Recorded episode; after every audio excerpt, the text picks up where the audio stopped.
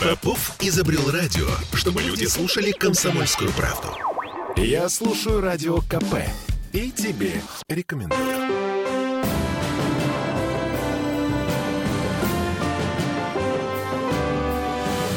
Нулевое чтение. А общественный штаб по реновации, э, в общем-то, уже начал работать. А как и что будет дальше, давайте обсудим. Э, я Дмитрий Делинский. И я Денис Четербок. Э, депутат законодательного собрания. Один из, ну, я не скажу, что главных людей в общественном штабе по реновации, но один из тех людей, кто участвует в этом процессе. На прошлой неделе общественный штаб разделился на такие группы, да? Их четыре группы, да, действительно. Первая группа, она, кстати говоря, продолжает работать. Это первая группа, которая должна дать первые плоды, скажем так. Какие? Э, утверждение регламента а, работы есть, общественного штаба. А, общественному штабу еще нужны правила, по которым он будет э, работать. Да, и это, кстати, было пожелание наших общественников, потому что э, изначально они э, захотели и предложили такую идею, чтобы установить специальный регламент работы самого штаба в целом и тех рабочих групп, на которые уже потом подразделяется этот общественный штаб. Вот. Эта работа должна быть завершена уже на этой неделе, и дальше полноценно, скажем так, начнут э, свою деятельность уже и остальные рабочие группы. Их три, они все заседали на прошлой неделе. Первая группа касалась взаимодействия с органами исполнительной власти, то есть теми, кто будет реализовывать закон. Вторая группа касалась обращений граждан, то есть это группа, которая собирает, анализирует и обобщает все те предложения, жалобы, пожелания, которые поступают по закону о КРТ. И э, третья группа, собственно, которую я и возглавляю по э, формулированию э, законодательных предложений по изменению э, федерального законодательства и законодательства Санкт-Петербурга. И наше первое заседание состоялось в минувшую пятницу.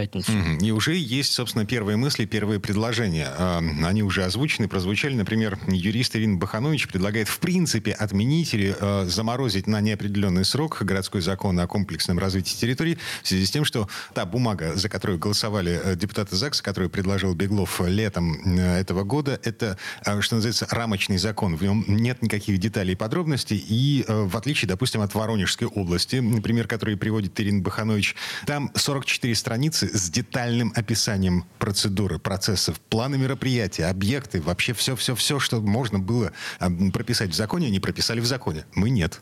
Ну, такое было предложение изначально, э, и оно предполагало разработку целого ряда подзаконных актов. Ну вот, мы, опять же, повторюсь, рассматривать будем абсолютно все варианты. И, к слову сказать, э, по инициативе губернатора Санкт-Петербурга действие закона приостановлено. До, до 1 января 2024 года. 2024 года, да. И за это время как раз мы должны сформировать, э, что называется, э, свои предложения по корректировке. Вот. В любом случае есть нормы федерального закона, которые мы должны исполнять.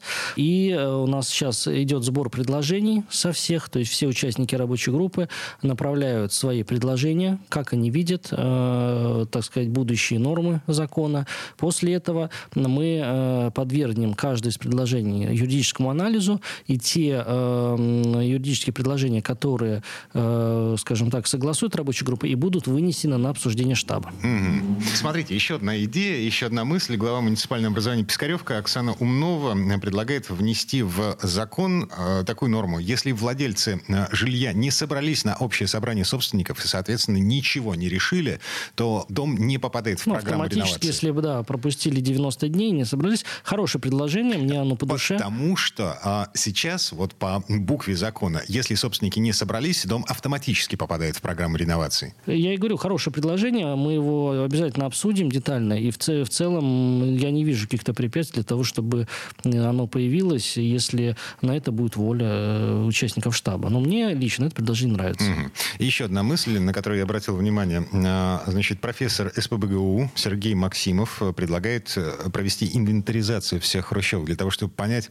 ну, как бы есть же хрущевки, которые еще простоят, они еще долго будут стоять, они в нормальном состоянии. Ну, Зачем на, на, на самом деле э, такая инвентаризация, она есть. На все здания существует паспорт объекта.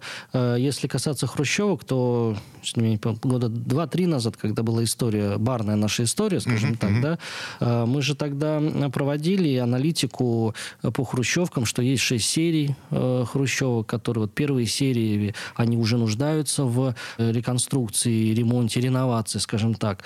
Вот. Э, и не случайно, так, кстати говоря, в том барном законе у нас категория хрущевок тоже была определена 57-70 год постройки. Вот. Э, поэтому вся эта информация есть, ее просто надо освежить и запросить в жилищном комитете. Тут сложностей я не вижу никаких. Слушайте, но это бумаги. А как на самом деле, в каком состоянии находится здание само по себе, вот физически? Это же не в бумагах написано. Почему? Ведь изначально, когда несколько лет назад, уже давно, э, формировалось, э, формировался переход на фонд капитального ремонта. Угу. Все же дома были проинвентаризированы, составлен паспорт, и отсюда зависела очередность и включение в программу капитального ремонта. Ну, то есть там написано, что... Там, как... есть, там есть степень износа, конечно. Угу. Ну, то есть эта информация есть, ее необходимо, опять же, повторюсь, освежить, запросить. Если по каким-то объектам, например, есть э, какие-то пробелы или, например, сомнения в том, что информация актуальна, можно провести такую доинвентаризацию этих э, территорий. В любом случае, э, на мой взгляд, прежде чем вообще квартал должен включаться в программу реновации, необходимо вообще э, в любом случае, в обязательном порядке проводить такую инвентаризацию, чтобы, во-первых, и люди понимали, в каком техническом состоянии их здание, да, потому что не специалисту это сложно объяснить. Во-вторых, чтобы тот инвестор, который будет реализовывать программу, тоже понимал, с чем ему ну, придется работать. Угу. Ну, то есть человек должен понимать, что условно там через 10-15 лет его дом просто рассыпется. Например, да, и эта информация обязательно нужна людям к проведению их общего собрания, я считаю. Потому что, голосуя за включение и не включение своего дома, необходимо руководствоваться не только желанием или нежеланием улучшить свои жилищные условия или, или прочее, но надо руководствоваться в том числе и техническим состоянием дома. Да? То есть логично было бы сначала провести инвентаризацию, дальше опубличить э, эти, эту информацию да, с э, четким, четкими критериями. Какой, какова степень износа дома, сколько он еще простоит, какие есть слабые места, я не знаю, там кровли или там несущие конструкции, да, в чем как бы э, особенности, да, что все дома не разные. И дальше уже люди, изучив эту информацию, должны тоже принимать решение. Потому что если у них такая информация будет, и, например, она будет содержать сведения о том, что через пять лет дом будет э, грозить э, полная аварийность, да, я думаю, это подтолкнет людей все-таки принять решение об участии в программе. Угу. Так или иначе, общественный штаб по реновации начал работать. Это уже, ну, в общем, вполне ничего себе практическая работа, хотя главный вопрос это, собственно, как а, общественный штаб будет э, взаимодействовать с властью и сам внутри себя этот регламент э, должен появиться на свет на этой неделе. Движемся дальше по повестке заседания. А, оно, кстати, перенесено на завтра. ЗАГС э, заседает не в среду на этой неделе, а во вторник. Внезапно, кстати, почему? Это связано с проведением межпарламентской ассоциации Северо-Запада России. Вот, и все парламенты участвуют Северо-Запада, порядка 33 вопросов вынесено в повестку дня. Э, шесть из них из Санкт-Петербурга, то есть одну пятую всей повестки – это предложение Санкт-Петербурга. И поскольку это достаточно ну, такое масштабное мероприятие, где принимают участие делегации от всех 11 э, регионов нашей, нашего северо-запада, то э, мы вот вынуждены были подвинуть наше заседание с тем, чтобы наша делегация приняла участие в этом mm. заседании.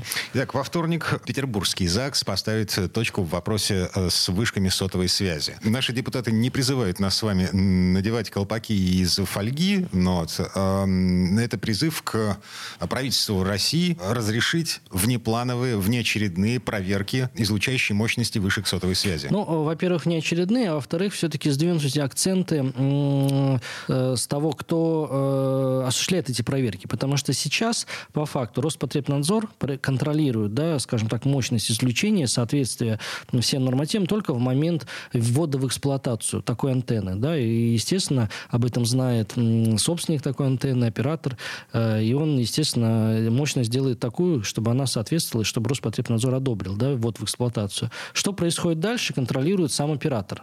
Ну, на самом деле ситуация неправильная, когда э, тот, кто потенциально может нарушать правила, сам же себя и контролирует, ни к чему хорошему не приводит. У нас продолжают поступать жалобы обеспокоенных жителей Петербурга на то, что э, над их э, головами висят такие вот антенны, и какова их мощность, э, сложно сказать, да, у кого-то даже головные боли и какие-то иные проблемы со здоровьем появляются. Есть заключение медиков, которые свидетельствуют о том, что да, есть взаимосвязь между этим излучением и здоровьем человека, поэтому мы призываем федеральных коллег определиться. Да, мы не, не даем какое-то одно единственное решение, просто определиться, кто будет контролировать излучение таких э, вышек.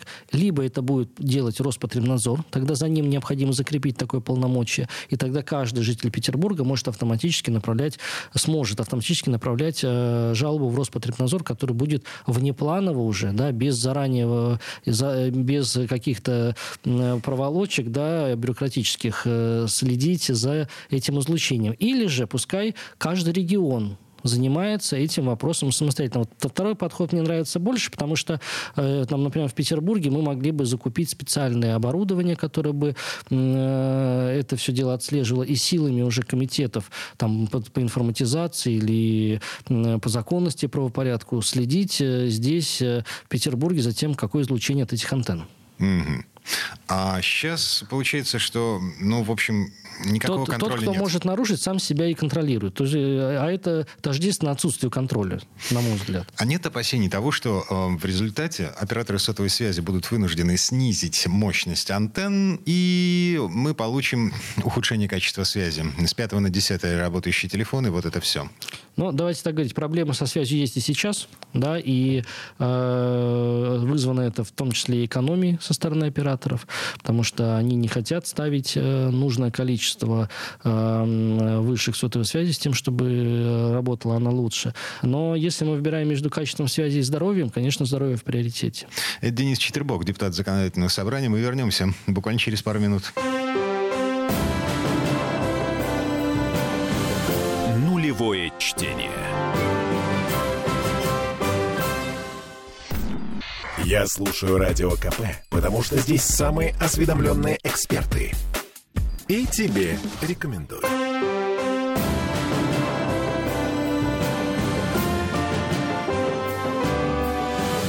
Нулевое чтение. Вернулись в петербургскую студию радио «Комсомольская правда». Я Дмитрий Делинский. И я Денис Четербок. Депутат ЗАГСа. А, Заседание Петербургского парламента на этой неделе не в среду, как обычно, а во вторник утром. А, И мы продолжаем обсуждать повестку ближайшего заседания ЗАГСа. Студенты-доноры. ЗАГС ставит точку в вопросе о предоставлении выходных, дополнительных выходных студенту, сдающему кровь. Ам, В предыдущие разы задавал уже этот вопрос, задам еще раз. Ам, Это легализация прогулов. Нет? Ну, не, не, не, так мы рассматривали, не под этим углом, скажем так, мы рассматривали, готовили эту инициативу. Все-таки э, под тем углом, чтобы как-то поощрить э, доноров и стимулировать их к сдаче крови, потому что основные доноры это молодые люди, да, и, как правило, студенты в этой общей массе. Вот, поэтому мы обратили внимание на некое неравенство. Если человек работает, да, то есть он уже не студент, он работает, то э, ему полагается в соответствии с трудовым законодательством такой выходной день. Э, Все-таки учеба у нас по большей части ну, приравнена к занятости, да, это пускай не, труд, не э, трудоустроенный человек, да, а это э, студент, но, как правило, учеба на научном отделении, она ну, точно такая же, как вот мы с вами на работу ходим, скажем так. Вот, поэтому, если рассуждать этой логике, тогда в Трудовом кодексе закреплены, э, закреплена легализация тоже прогулов, э, только работы, вот, а не учебы. Вот, поэтому ничего вот такого плохого я не вижу в этой инициативе. Более того, оно поддержано в том числе и м, вузами, ведущими вузами Петербурга. Вот, и э, непосредственно в самом тексте закона у нас будет содержаться норма о том, чтобы э, согласование вот такого предоставления выходного согласования руководства учебного заведения. То есть будет разработан некий порядок, да, который, может быть, и будет запрещать, например, использовать вот это э, право во время, скажем, экзаменов или зачетов. Ну, тут уж как бы совсем явная будет тогда, э, скажем так, э, ситуация. Да, я понимаю. Вот. Голь на выдумке хитра. Студенты от сессии до сессии живут м, студенты весело. Так, и что, это федеральная законодательная инициатива, то есть, э, м, окей, вы одобряете ее, Мы ее одобряем, ставите- направляем в Государственную Думу. И более того, сегодня я уже говорил про Межпарламентскую ассоциацию Северо-Запада России. Этот вопрос мы также выносим на э, конференцию и э, ожидаем поддержку всех 11 парламентов, то есть, скажем, так, эта инициатива уже будет подкреплена волей не только депутатов законодательного собрания Петербурга, но и всех парламентариев Северо-Запада. Так, еще один вопрос повестки дня. Совершенно локальная история. Э, генплан петербургский многострадальный, который все еще находится, ну, скажем так, на стадии рассмотрения, он все еще не принят нынешним летом. Э, мы быстро-быстро, в каком-то совершенно сумасшедшем темпе э, пытались ознакомиться с поправками в генплан и внести какие-то изменения, коррективы, предложения, идеи, но просто потому, что это закон, по которому будет развиваться наш город. Сейчас вы снова возвращаетесь к генплану. Ну, мы чем? возвращаемся сейчас не конкретно к генплану, а к регламенту заседаний законодательного собрания Санкт-Петербурга, э, поскольку раньше, когда проводились подготовка к внесению генерального плана в парламент, э, до этого проходили публичные слушания да, в администрациях районов в очном режиме. Э, в связи с пандемией в этом году у нас проводилось не публичное слушание, а общественное обсуждение, скажем так, в онлайн-формате. Эта процедура сейчас не прописана в регламенте законодательного собрания. Для того, чтобы мы могли все эти предложения рассмотреть, поступившие на общественных обсуждениях, и могли э, принимать дальше, рассматривать и принимать закон о генеральном плане, потребую, потребовались коррективы нашего регламента. Вот именно этому и посвящен тот проект, который завтра будет э, рассматриваться в парламенте. То есть это что получается? ЗАГС пока не знает, как? Он знает, но э, эта процедура не была прописана в регламенте, mm-hmm. поскольку она проводилась по совершенно новой технологии, скажем так. Да. Сейчас общественные обсуждения прошли, они признаны состоявшимися. Вот, для того, чтобы э, они могли быть учтены при рассмотрении нашего генерального плана и вносятся поправки в регламент. А сколько всего поступило обращений? Несколько по... тысяч. Я сейчас точную цифру не помню, но это серьезное количество То поправок. есть это все ЗАГС должен обработать каким-то Нет, образом? обрабатывать будет э, непосредственно комиссия специальная, которая создана по подготовке к рассмотрению генерального плана. Туда входит депутатский корпус. И дальше на основании того, как эта комиссия рассмотрит все эти э, поправки, они будут э, губернатором оформлены в виде проекта закона, который в дальнейшем и будет рассматривать ЗАГС. Но нюанс состоит в чем? Что ко второму чтению можно подать только те поправки, которые были включены в протокол общественных слушаний. Угу. Именно поэтому нам и необходима информация о том, какие поправки были поданы на общественных слушаниях, и, соответственно, мы будем это учитывать при рассмотрении проекта, а именно во втором чтении. А сроки?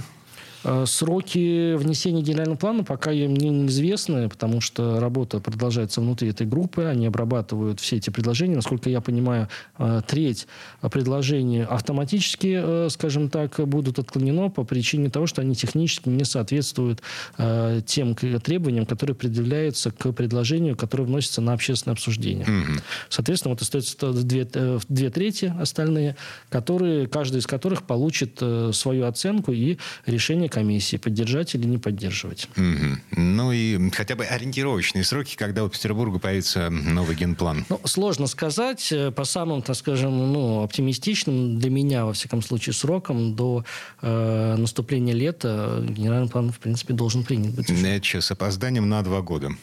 Уже срок прошел, да, поэтому, в принципе, здесь, э, ну, скажем так, э, отсрочка в полмесяца, ну, наверное, не так принципиально, а принципиально, чтобы качественно были рассмотрены эти предложения, и э, генеральный план был сбалансирован и сформирован в соответствии с интересами жителей города. Mm-hmm. Ну и последний вопрос, который успеваем обсудить. Продление до 2025 года помощи людям в трудных жизненных ситуациях. О чем идет речь? Кто эти люди? Сколько денег город тратить на эти цели? До конца 2025 года действительно предлагается продлить действие э, вот этой нашей городской меры поддержки, как поддержка в трудной жизненной ситуации. Предоставляется она, э, ну, как правило, малообеспеченным семьям и одиноко проживающим гражданам и э, зависит от ну, дохода, который получает семья или этот одиноко проживающий гражданин. Да, среднедушевая не должно быть более двухкратного размера величины прожиточного минимума на дату обращения. Прожиточный минимум у нас 17 тысяч или 15, ну, при, в, в этом диапазоне, ага. да, оно там пересматривалось ну, уже то есть, несколько раз. Человек получает больше 32, соответственно, он уже не попадает в он не попадает, да, в эту категорию, но если меньше, то, соответственно, при определенных тратах гражданина или жителя Петербурга эти траты должны составлять не менее 25% от его суммарного дохода за месяц, и этот, этот, этот, эти расходы должны быть в определенных целях, да, существенных, например, покупка лекарств там, или медицинская какая-то помощь, которую человек оплачивает, либо это ремонт жилья, кстати говоря. Mm-hmm. Вот. вот для всех этих целей э, даже замена сантехники конкретно прописана, потому что ну, приходят люди с такими вот э, просьбами, жалобами. Да, и, и он подает, соответственно, заявку, и город ему в определенном размере компенсирует э, вот эти э, расходы, да, то есть предоставляет помощь в трудной жизненной ситуации. Раньше э, в федеральном законе содержалась такая мера поддержки, и, э, скажем так, была специальная комиссия, которая решала каждый раз предоставлять или не предоставлять гражданину помощь, и ну, фактически ограничений по размерам да, ее не было. Но изменилось законодательство с 2016 года э, для того, чтобы в нашем городе сохранить все-таки поддержку для категории таких людей, э, мы вносили поправки в социальный кодекс. Э, далеко не все регионы сделали это, но в Петербург на это пошел, и мы установили тогда срок, до которого будет действовать эта программа, поскольку она достаточно востребована для жителей города, и они обращаются в службы соцзащиты, то было решено продлить действие этой программы до конца 2025 года а там уже мы посмотрим, продлевать ее дальше или нет. Угу. Так, маленькое уточнение. Даже если, допустим, я а, получаю среднюю зарплату по Петербургу 82 тысячи рублей, но у меня на иждивении жена и двое маленьких детей. Да, потому что считается доход на всю семью. Вот. То есть тогда он, он ну, поделится, потому да, что... если вы, на, на четверых, да, если на четверых, на четверых, то тогда у вас получается. Угу. Ну и что, а, еще раз напомню, заседание законодательного собрания Петербурга не в среду на этой неделе, а во вторник с утра, в связи с тем, что эм, э, межпарламентское сборище по северо-западу собираются депутатские делегации для того, чтобы решать вопросы, которые, ну, так или иначе связаны с жизнью в нашем регионе. Ну вот, поэтому заседание ЗАГСа перенесено со среды на вторник. И у нас на этом все на сегодня. Дмитрий Делинский. Денис Четербок. Всем хорошего дня.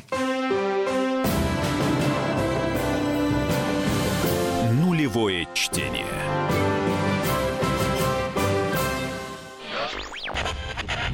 Попов изобрел радио, чтобы люди слушали комсомольскую правду. Я слушаю радио КП и тебе рекомендую.